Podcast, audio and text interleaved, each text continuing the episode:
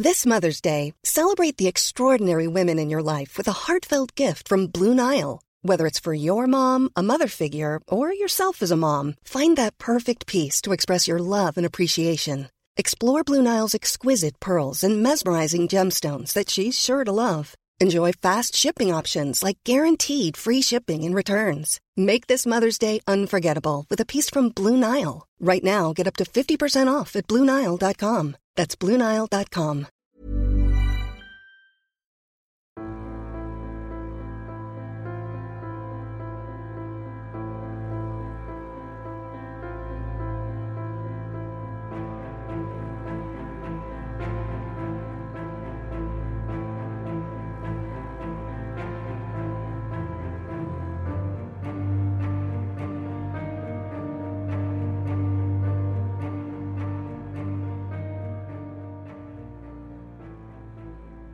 En el verano de 1981, las autoridades francesas descubrieron una de las más macabras escenas criminales en su historia. Cuando un estudiante nipón fue arrestado por el asesinato y consumo de su compañera universitaria. El responsable, lamentablemente, se vio involucrado en un proceso que terminó convirtiéndolo en una celebridad. Esta es la historia de Issei Sagawa, el caníbal japonés.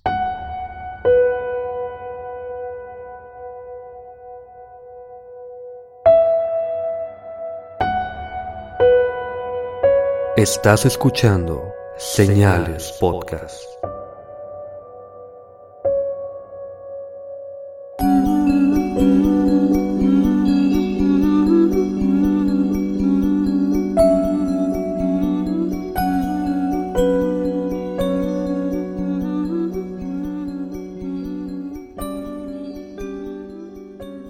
Buenas noches y gracias por acompañarnos en una nueva edición de Señales Podcast. Les agradecemos bastante por su paciencia y también les recomendamos que escuchen a nuestros amigos de Expedientes Bélicos. Pepe y yo tuvimos la oportunidad de grabar con ellos. Los pueden encontrar en sus redes como Spotify, YouTube y Facebook bajo el mismo nombre, Expedientes Bélicos. También un gran saludo a la Ñeroteca Nacional. Con ellos hicimos una colaboración hace poco por COVID y todo esto de la cuarentena, grabamos un intro de un episodio que viene pronto, no ha salido todavía, pero estén muy al pendiente porque me dicen que es uno de sus episodios más esperados. ¿Quién sabe cuál será, verdad, Pepe? ¿Quién sabe? También les mandamos un saludo a Yara y a Daniel, aquí en Chihuahua. Ellos se acaban de casar. Y ellos estuvieron presentes en la reunión de señalados que tuvimos aquí en Chihuahua en el Don Burro antes de irnos a Ciudad de México. Fue cuando los conocimos por primera vez una pareja muy agradable y les mandamos todo nuestro amor y todo nuestro apoyo que les vaya muy bien en su matrimonio. Sí, Yara resultó ser amiga de una de mis mejores amigas también, Valeria. No sé si nos escucha, creo que no, pero un saludo también para ella. Dile a Valeria que nos escuchó. pero sí, un abrazo a los dos, tanto Daniel como Yara, personas muy chidas y de verdad mucha suerte también.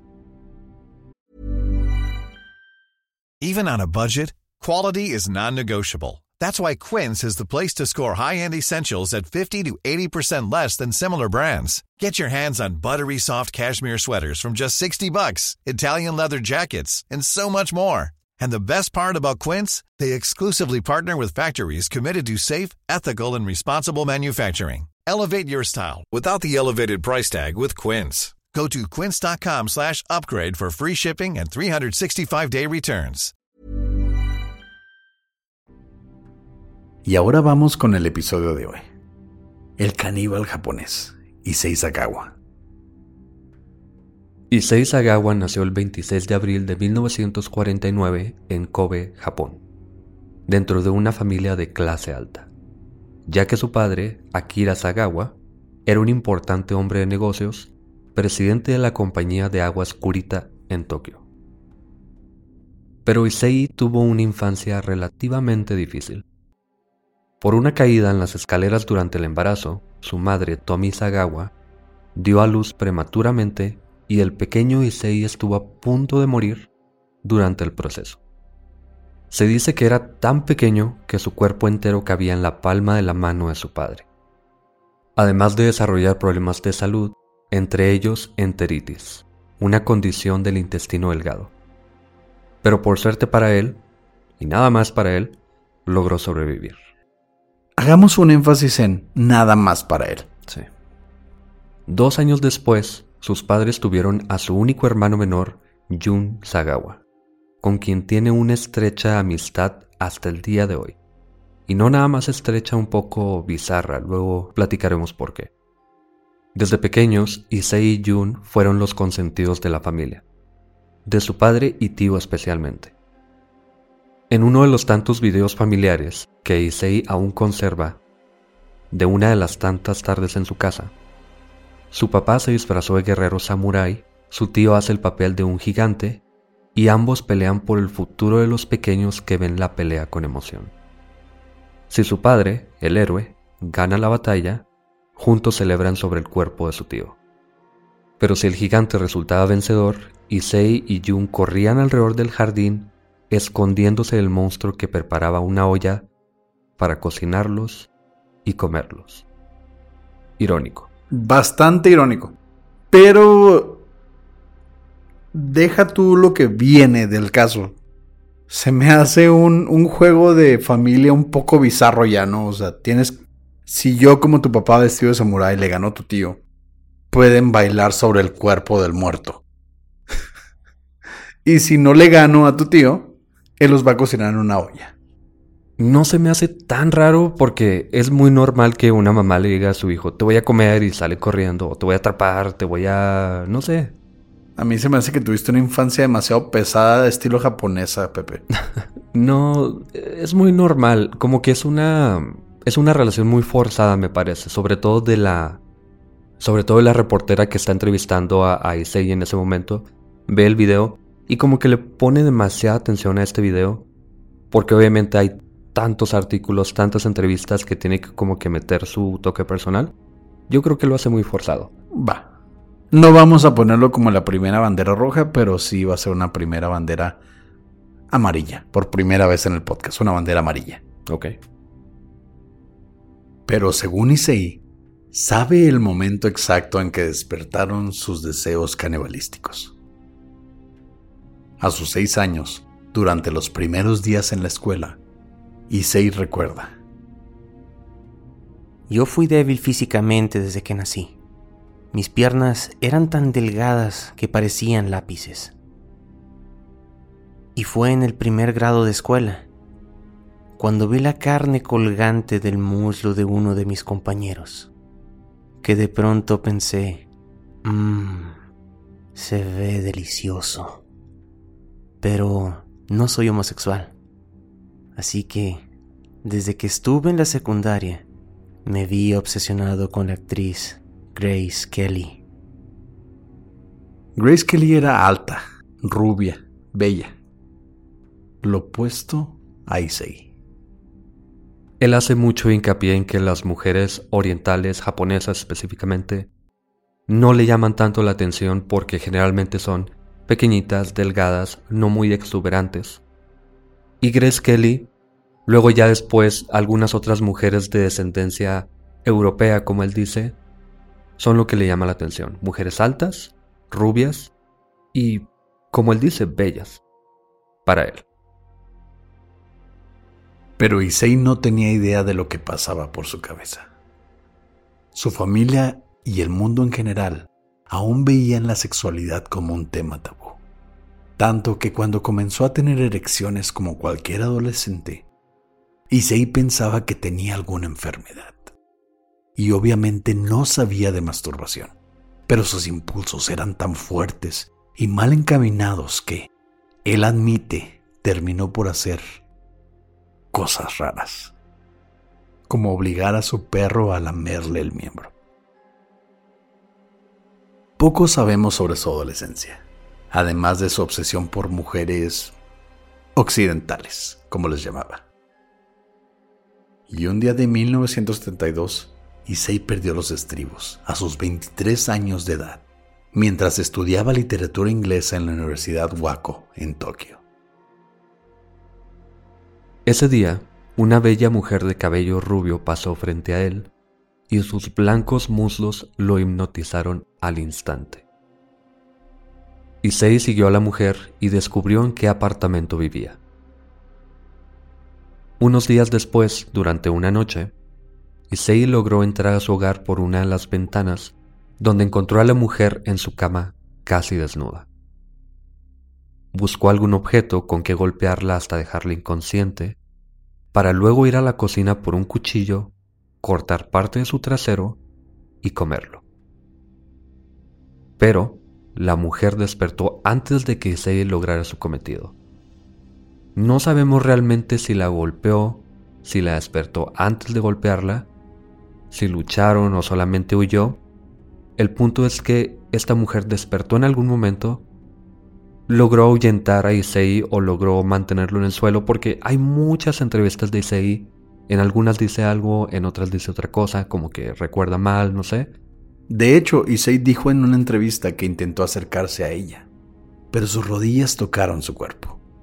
Despertó gritando y la policía lo capturó. El punto es que la policía lo capturó. Lamentablemente solo lo procesaron por intento de violación, porque no iba a decir cuál era su verdadero interés. Me la voy a comer. Si no le vas a decir eso a la policía. Y su padre, adinerado, logró llegar a un acuerdo con la mujer por una gran cantidad de dinero, dejando a Issei en libertad. Maldita corrupción. Uno pensaría que solo en México pasaba eso, ¿verdad? Pues no es corrupción porque ella decide no perseguir eh, legalmente a Issei a cambio de dinero. Pues es corrupción de alguna manera, güey. Mm, bueno, el dinero habla, a fin de cuentas. Por los siguientes años, Issei se dedicó a su carrera, aunque al parecer era un estudiante mediocre ya que no fue aceptado para su especialización en una de las universidades más prestigiosas de Japón. Así que tomó la otra opción y el día de su cumpleaños 28, en 1977, se mudó a París a estudiar literatura comparativa en la prestigiosa Universidad de Sorbonne. Según Issei, durante los siguientes cuatro años estudiando en Francia, mientras trabajaba como escritor para varias revistas científicas japonesas, sus deseos canibalísticos solo fueron en aumento. En sus palabras, no era como si quisiera comerme a alguien cada vez que tenía hambre. En esencia, es un tipo de apetito sexual. Así que, si no me aseguro de eyacular frecuentemente, el deseo se hace más y más fuerte. Issei, entonces, casi como intento por contenerse, llevaba prostitutas a su apartamento en París casi diario, donde les apuntó con un arma en la cabeza mientras se lavaban en el bidé. Pero no pudo hacerlo. Desde ese momento, dijo, se convirtió más en la necesidad de llevar a cabo el ritual de matar a una mujer sin importar nada pero por alguna razón no pudo jalar del gatillo.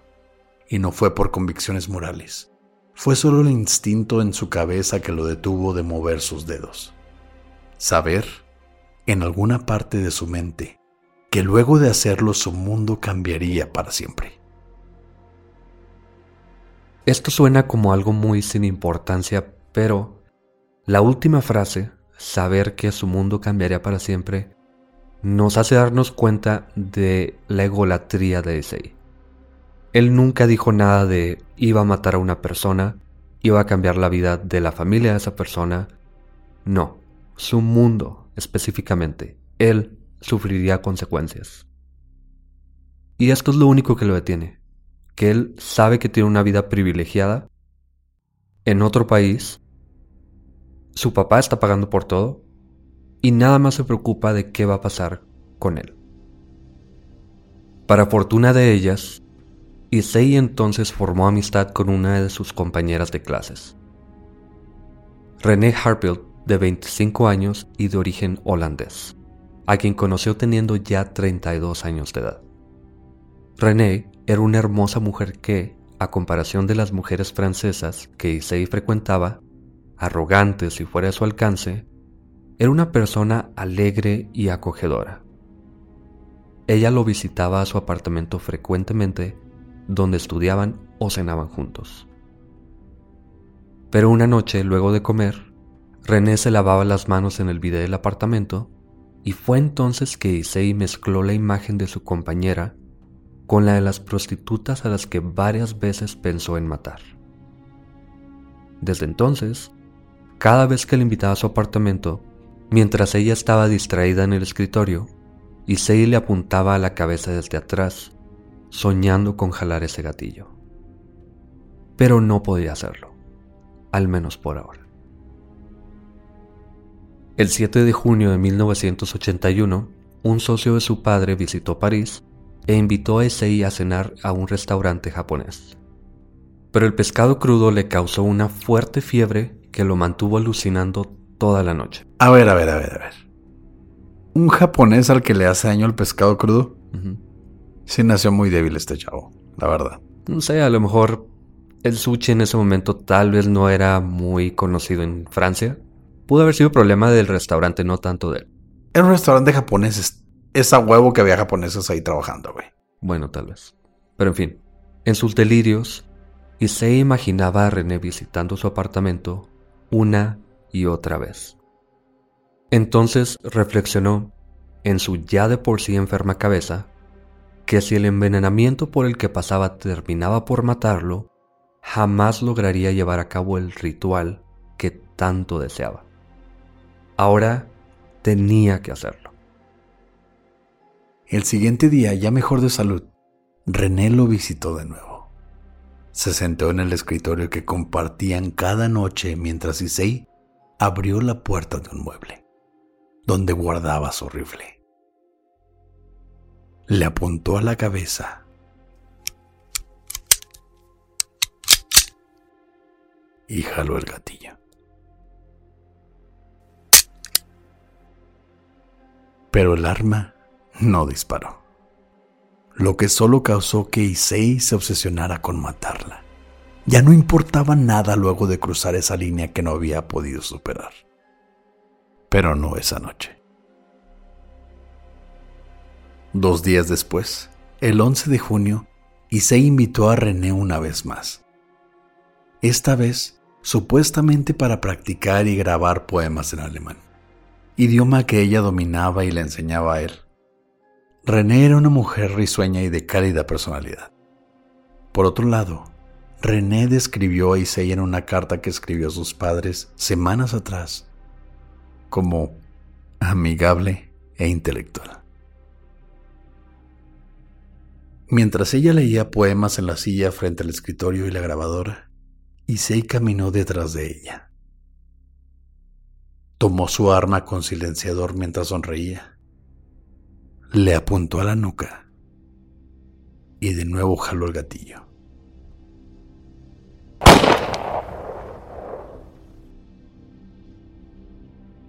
René siguió hablando por un momento, sin idea de lo que acababa de suceder. Su cabeza cayó lentamente en el escritorio. Luego el peso de su cuerpo cayó al suelo junto con la silla donde perdió la vida. Issei ya tenía un plan. Puso una toalla bajo su cabeza, la desnudó, tuvo sexo con el cuerpo y luego comenzó a comer partes de René, empezando por su trasero. Quería conocer el sabor del cuerpo humano de la carne de esa joven y hermosa mujer. Solo una mordida en las caderas. Cuando te enamoras, realmente quieres besarla. Es lo mismo. Simplemente quería probarla. Soy un caníbal. Es una obsesión. Pero Issei no logró morder lo suficientemente fuerte para arrancar la piel. De hecho dice que se lastimó él mismo al tratar de morder. Era tan débil, tan patético, que no pudo morder lo suficientemente fuerte. Intentó cortarla con un cuchillo para mantequilla, instrumento que obviamente tampoco fue efectivo, así que dejó la escena por un momento, fue al mercado a comprar un cuchillo para carne y volvió con su víctima a quien cortó inmediatamente una de sus nalgas. y el momento en que llegó al músculo al rojo vivo, arrancó un pedazo con sus dedos y lo metió a su boca. Irónicamente, Issei no se sentía del todo contento. Sabía que acababa de perder a una amiga y hasta se arrepintió de haberla matado por un momento.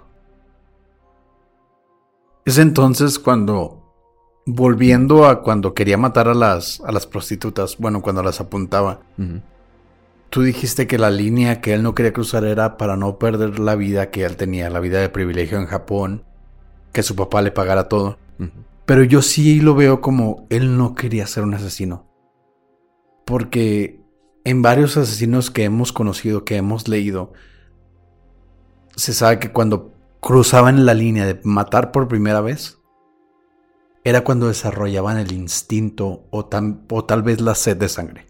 Entonces yo veía eso de no querer matar a las prostitutas o no querer jalar el gatillo con ellas para no convertirse en esta persona, en una persona que se arrepentía de haberlo hecho, pero no había vuelta atrás.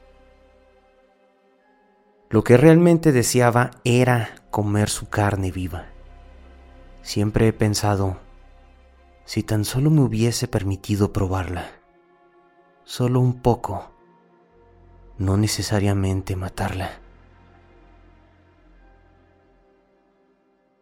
Esta cita a mí me hace pensar en algo relacionado a lo que tú dijiste, pero por otro lado totalmente. Creo que al principio inconscientemente sí estaba eso de no querer pasar a ser un asesino, de probablemente perder los estribos como dijiste, y era más consciente el no querer perder sus privilegios. Pero ahora ya se dio cuenta de que lo que no quería, o más bien lo que quería era comer carne viva, que alguien lo dejara comer una nalga, un brazo, un muslo, pero alguien vivo, que la persona a lo mejor puede ser alguien atado, no necesariamente que fuera consensual. Pero no quería comer carne de un cuerpo, de un cuerpo muerto, quería comer carne de una persona. Y esta mujer, René, ya no es una persona, ahora es un cuerpo. Muy frío, pero estoy de acuerdo. Después de todo esto, Issei se dedicó a cortar y comer o refrigerar partes de René mientras escuchaba sus grabaciones y tomaba fotos durante el proceso. Específicamente sus regiones pélvicas, senos, nalgas, cuello y lengua. Desmembró el cuerpo en su bañera con un hacha, donde permaneció por dos días. Pero el fuerte verano de junio comenzaba a pudrir el cuerpo. Sabía que tenía que deshacerse de ella, así que metió sus piernas, torso y cabeza en dos maletas. Y llamó un taxi. ¿A qué te recuerda esto, Pepe? Alguien que tiene que deshacerse de un cuerpo porque ya se está pudriendo. Si hablas de Nielsen, y creo que sí, ya había pensado en esa relación, pero es. Es tan diferente. Nielsen se parece mucho a Jeffrey Dahmer en que quería a un acompañante que no se fuera y obviamente matar a alguien porque no le salió convertirlos en zombies. un cuerpo le funcionó a Jeffrey Dahmer, un cuerpo le funcionó a Nielsen. Y Sei no quiere un cuerpo. Es que no dejo de pensar en esto, pero ya que tiene un cuerpo, ahí es donde se hace o se deshace un asesino serial. En saber cómo deshacerte de un cuerpo. Nielsen parecía que lo estaba logrando. La bueno, iba a decir lamentablemente, pero por fortuna, más bien. ¿Lo descubrieron? Lo descubrieron. Pero pues sí, ¿qué haces ahora con un cuerpo que no te vas a comer entero? No, no te vas a comer los huesos, por ejemplo. Pues sí, ¿qué haces con un cuerpo? Era, era un joven de que no pasaba los 1,60 de altura. Pesaba cerca de 50 kilos a lo máximo. Obviamente no se iba a comer el cuerpo entero. Volviendo a Issei, él le llamó un taxi después de poner piernas, torso, cabeza en maletas. Entonces el taxista, pues, un taxista normal le dice, te ayudó a meter las, las maletas en la cajuela. Y como notó que eran muy pesadas, le dijo, como una broma normal, ¿Acaso traes tu cuerpo aquí? Me imagino la cara de Issei en ese momento. Un japonés en Francia. Yo digo que se puso pálido. Más pálido todavía. y él dijo, no, son libros. Yo no sé cuántos libros necesite un, un universitario en Francia, pero no creo que sean tres dos maletas. Pero esa broma... Tiene un nuevo sentido esa broma, güey. Sí. Entonces, si alguno de ustedes es taxista y en algún momento sienten que las maletas son pesadas y preguntan, ¿traes un cuerpo aquí? En México es más posible, yo creo que mejor no hagas esa pregunta. Va. Y es bien curioso que en todas las historias, bueno, en casi todos los casos de asesinos seriales, de, de gente que hace cosas indescriptibles, fuertes, malas, Siempre hay una persona que puede decir, yo pude haber detenido esto. Y este fue el taxista, pudo haberlo cuestionado más. Y nunca pasó, como en el francotirador de la torre. Hubo una persona que detuvo el elevador para él y lo ayudó a subir porque se supone que tenía prisa. Supongo que nunca sabemos a quién estamos ayudando. Poco antes de la medianoche, el 13 de junio, Issei llegó al parque del lago Bois de Boulogne. Perdona el francés de Pepe, nosotros no hablamos francés. Donde bajó el auto y con dificultad, porque era una persona muy débil, sacó sus dos maletas de la caja del taxi, las puso en una carretilla y entró al parque. Pero una pareja local caminaba por el área, quienes lo siguieron silenciosamente hasta la orilla del lago donde Issei estaba totalmente distraído por la puesta de sol. Una hermosa tarde llena de color, según él. Traes un equipaje, güey, que contiene partes de la persona que acabas de matar y aparte consumir. Y tienes que deshacerte del cuerpo, pero el atardecer está hermoso, güey. Entonces te detienes. Yo soy fanático de las puestas de sol y soy fanático de los amaneceres, pero estoy seguro que si en algún momento voy a matar a alguien, espero nunca tener que hacerlo. Aunque gracias a Pepe es posible que él me defienda. No. Tú defiendes a todos los asesinos, güey. Se me hace que ya es pedo personal conmigo. si yo algún momento tengo que dejar un cuerpo, no me voy a poner a ver el amanecer por más que me guste. O el atardecer, en este caso. Yo creo que él estaba pasando por un tipo de crisis existencial. Él como que ya se veía incapaz de ver una puesta de sol. Ya se veía encerrado, se veía asesinado tal vez, o alguien que, no sé, que quisiera tomar venganza por ella. Él pensaba que ya no iba a poder vivir, no iba a poder estar libre. Y yo creo que está como que intentando capturar un poco sus últimos momentos. Por así decirlo, algo así. Te la compro. Pero yo nunca, por más que sepa que me pueden meter a la cárcel, voy a quedarme a ver la puesta del sol. Por más bonito que sea en Francia, que nunca he estado en Francia, la verdad, me gustaría. Pero nunca si llevo dos maletas llenas de partes de un cuerpo, me voy a quedar viendo lo bonito que se ve el atardecer. No sé, no, no sé cómo reaccionaríamos realmente a un momento así. Estar cargando, casi literal, con la culpa.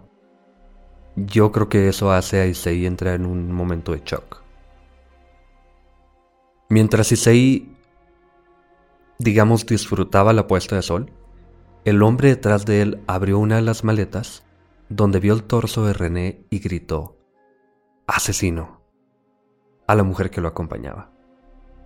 Issei se dio cuenta de los testigos en ese momento, lo que causó que entrara en pánico, y huyó a su apartamento a solo unas calles de ahí, mientras la pareja llamaba a la policía. O sea, estamos hablando de que este parque estaba a unas calles de su apartamento. Como tú dices, ¿esto diferencia a los asesinos seriales de la gente que comete errores que le van a echar a perder la vida a mucha gente? él no tenía la mentalidad de deshacerse de un cuerpo. Mm. Él no tenía la mentalidad de hacerlo de una manera en que no lo encontraran. Él solo en su desesperación quería deshacerse de ella. Y ya. Issei sabía que pronto tocarían a su puerta para arrestarlo. Después de todo, aún siendo París una megápolis como ninguna, un hombre tan distintivo como él no podría pasar desapercibido por mucho tiempo. Y tenía razón. La policía contactó a todas las agencias de taxi en la ciudad, buscando al conductor que recordara a un hombre asiático de apenas 1.44 metros de estatura con dos enormes maletas. Chorreando sangre. Sí, chorreando sangre. Bueno, no sé si están chorreando sangre, pero... Bueno, solo digo porque, como decía, dice muchas cosas muy diferentes de pronto y en una entrevista dice que las maletas chorreaban sangre y por eso lo siguieron los locales. Pero en esta entrevista en la que me basé más, no dice ese detalle por alguna razón. Hey, pudo haberle puesto un forro.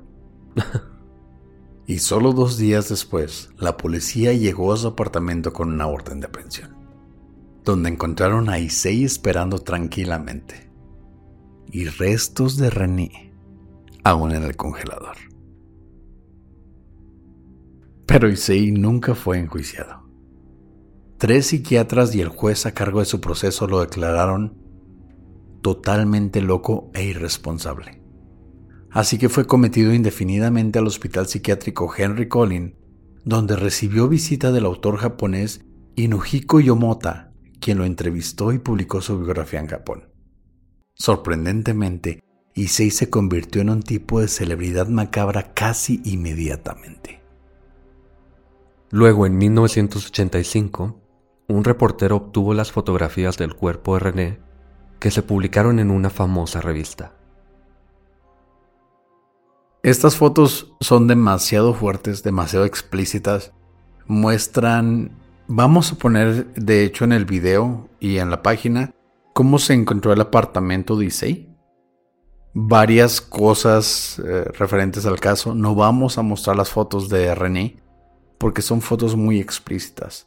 Se muestra el cuerpo mutilado de René, los cortes que le hizo Issei y la verdad sí está muy pesado. Pero por respeto nosotros no vamos a mostrar esas fotos. El público francés, entendiblemente, no estaba contento por el resultado de su arresto, ni con su fama, ni con las fotos. El reportero fue arrestado y se lograron recuperar casi 250.000 revistas del mercado luego de la indignación en todo el país por lo que las autoridades se vieron forzadas a extraditarlo a Japón para deshacerse de él. Los franceses no estaban contentos con que el sistema estuviese manteniendo con vida y con resguardo básicamente el argumento de que no puedes estar pagando para mantener a alguien a gusto, entre comillas, a expensas de nosotros. Sí, alguien que puede vivir cómodamente después de haber matado a una ciudadana o matar a alguien en tu país y haber hecho esas atrocidades, cargar un cuerpo. Entonces, pues obviamente ejercieron presión al gobierno para que lo sacaran de, de Francia.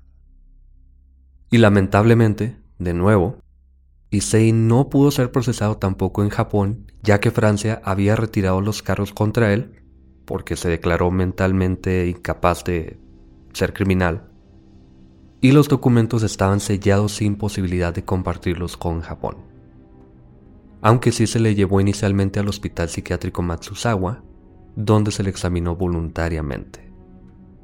Los doctores no dudaron ni un momento en declararlo malvado, entre comillas, y ellos pensaban que pertenecía en prisión. Pero era imposible procesarlo por un crimen cometido en otro país por los que ya no tenía cargos. Ni información en lo que pudieran basar su caso porque ellos habían mantenido muy hermético, obviamente porque no podían compartir información del gobierno francés a otro país. Entonces este hijo de la chingada salió libre solo porque Francia no quiso compartir los archivos por los cuales se le había imputado cargos en ese país.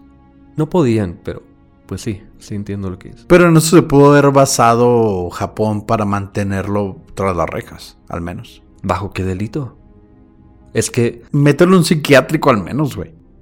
Bueno, lo meten, bueno, realmente él camina hacia el psiquiátrico casi y dicen, es que él no está enfermo. Y si Francis está enfermo, no cometió un crimen legalmente. Ese es el problema realmente. Pura pinche burocracia. Pues sí. Issei salió por su propia voluntad del hospital el 12 de agosto de 1986 a sus 37 años, luego de solo 5 años de haber sido detenido. Y todavía el maldito perro, ya cuando lo entrevistan después... Con respeto a los perros, güey. ya cuando lo entrevistan después, dice que el peor castigo que pudo haber sufrido era intentar sobrevivir siendo un asesino conocido. Hijo de su chingada madre. Con respeto a su madre que no hizo nada malo, pero... Consigue algunos empleos por ahí, luego se dan cuenta de quién es, y obviamente lo despiden. Él se está quejando de no poder vivir como vivía antes. Su peor pesadilla se volvió realidad por su propia cuenta y todavía se queja. Maté a una mujer. Me comí partes de ella. La metí en maletas porque no podía comérmela toda. Me arrestan y todavía me quejo de no poder vivir cómodamente. Hijo de la chingada. Pero luego, para fortuna de él, y nada más de él, en 1989, un asesino serial llamado Sutomu Miyazaki mató a algunas mujeres y la prensa y medios inundaron la casa de Issei pidiendo su opinión del caso. Desde ese momento la exposición a los medios lo llevaron a publicar varios ensayos en varias revistas y libros. Te encuentras con un asesino serial o un asesino, nada más. Y vas y le preguntas al otro despojo humano que mató a una mujer en otro país, ¿qué opinas de esto? La verdad ese güey debió haber estado refundido en una jaula por siempre, güey. Ok, sí, estoy de acuerdo, pero está libre. Por razones técnicas, por lo que tú quieras, está libre. Luego van a él para pedir su opinión. Creo que inicialmente es como cuando van con Ted Bundy ya cuando está en la prisión para preguntarle cómo pueden atrapar a Gary Ridgway. Básicamente Gary mataba prostitutas, las enterraba, pero no las enterraba muy bien, como que regresaba con los cuerpos. Le preguntan a Bondi cómo pueden encontrarlo y Bondi les pregunta, ¿Encontraron los sitios? ¿Encontraron los cuerpos? Sí. Y él les dice, espérense. Simplemente vigilen el lugar porque esta es una persona que quiere volver con los cuerpos. Son suyos. No los está enterrando muy bien para dejarlos un poquito a la superficie. Y va a volver con ellos para tocarlos, besarlos, tener sexo con ellos, lo que sea. Y sí, de hecho, tenía razón. No lo atrapan así porque la policía obviamente no sirve en ningún lugar. Pero yo creo que es lo mismo, como que intentan llegar a comprender qué pasaba por la cabeza de este asesino, ya teniendo un asesino muy abierto para hablar. Una persona celebridad básicamente que, como pasó cuando hicimos el último live con el Arracadas de, de Serialmente, él nos platicaba que él era un catador de restaurantes, básicamente él, a él le pagaban por hacer reseñas de restaurantes en Japón ya después de todo esto. Porque él era, él quería atención, él quería vivir, no podía trabajar en nada más que dando entrevistas. Y simplemente van con él para preguntar cómo pudo haber hecho esta otra persona todo lo que hizo. Y a partir de entonces se vuelve un ídolo, se bueno, no un ídolo, se vuelve una celebridad. Porque él habla y habla y habla, saca un libro cada año, dos libros cada año, hace ensayos, y se vuelve como una, un criminal muy introspectivo del que los medios del público pueden como que alimentar su curiosidad de qué pasa por la cabeza de alguien así. Y va tan allá de querer parecer un intelectual o no sé, que en uno de sus libros él cita a un autor, un sociólogo y antropólogo y filósofo, George Bataille, y él dice, besar es el principio del canibalismo. Es decir, besar viene los instintos de querer probar al otro. Y obviamente intenta justificarse como queriendo hacer si el canibalismo fuese una extensión del amor. Quiere romantizar el canibalismo. Sí. Y perfecta, perfecta pauta nos da para hablar de que Issei hizo películas pornográficas. A él lo contratan como actor porno. Y él, de hecho, cuenta una historia que me pareció demasiado increíble y yo creo que ha de ser actuado también por la, la mujer. Pero hacen esta escena porno en las que él le muerde a la otra persona, a la mujer, en los brazos, en las nalgas, en las piernas. Terminan de grabar todo lo que tienen que grabar. Y ya cuando se van todos en el carro, a la mujer le dicen quién es él realmente y ella se suelta llorando porque no sabía quién era. Y se siente totalmente violada. No sé si sea real, me pareció muy real. Pero tan enfermo se volvió no nada más él, no nada más el público en Japón, Sino este culto que se le hizo a él. todo el medio, básicamente alrededor de él, se volvió enfermo, loco. Hicieron de una persona que quería, no sé, completar sus deseos carnales, lo hicieron un culto, lo hicieron un- una esencia de la vida. Es una pendejada, güey. Sagawa tiene ahora 71 años. Y aunque no es precisamente muy viejo, sufre de diabetes y ha tenido dos paros cardíacos. Esperemos que se muera, la verdad. Esperemos que se muera pronto. Ya tardó. Sí, ya, ya, ya expiró ese güey. Y Yun, su hermano con el que jugaba desde pequeño, cuida de él día a día. Hay un documental que no pude ver, y la verdad no quise verlo tampoco, pero vi algunos cortos en los que a Jun le preguntan qué piensa de lo que pasó con su hermano, o de lo que hizo su hermano más bien.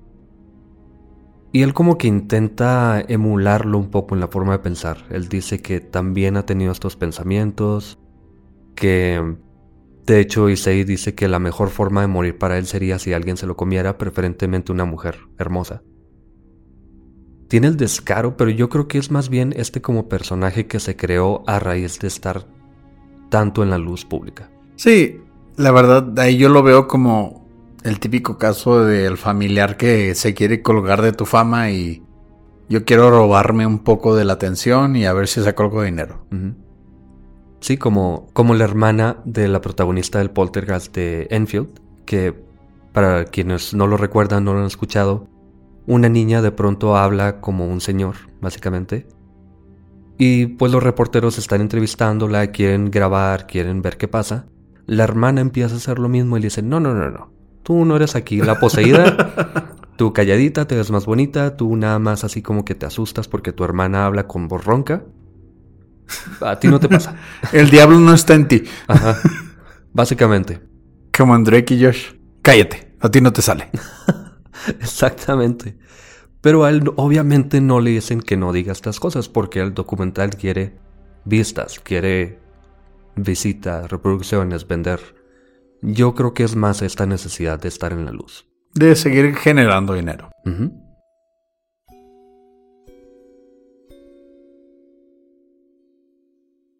Gracias por escuchar Señales Podcast. Buenas noches.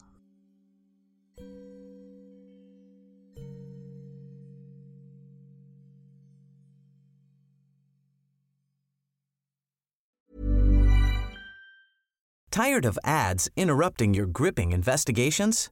Good news. Ad-free listening is available on Amazon Music for all the music plus top podcasts included with your Prime membership. Ads shouldn't be the scariest thing about true crime. Start listening by downloading the Amazon Music app for free or go to amazon.com slash true crime ad free. That's amazon.com slash true crime ad free to catch up on the latest episodes without the ads.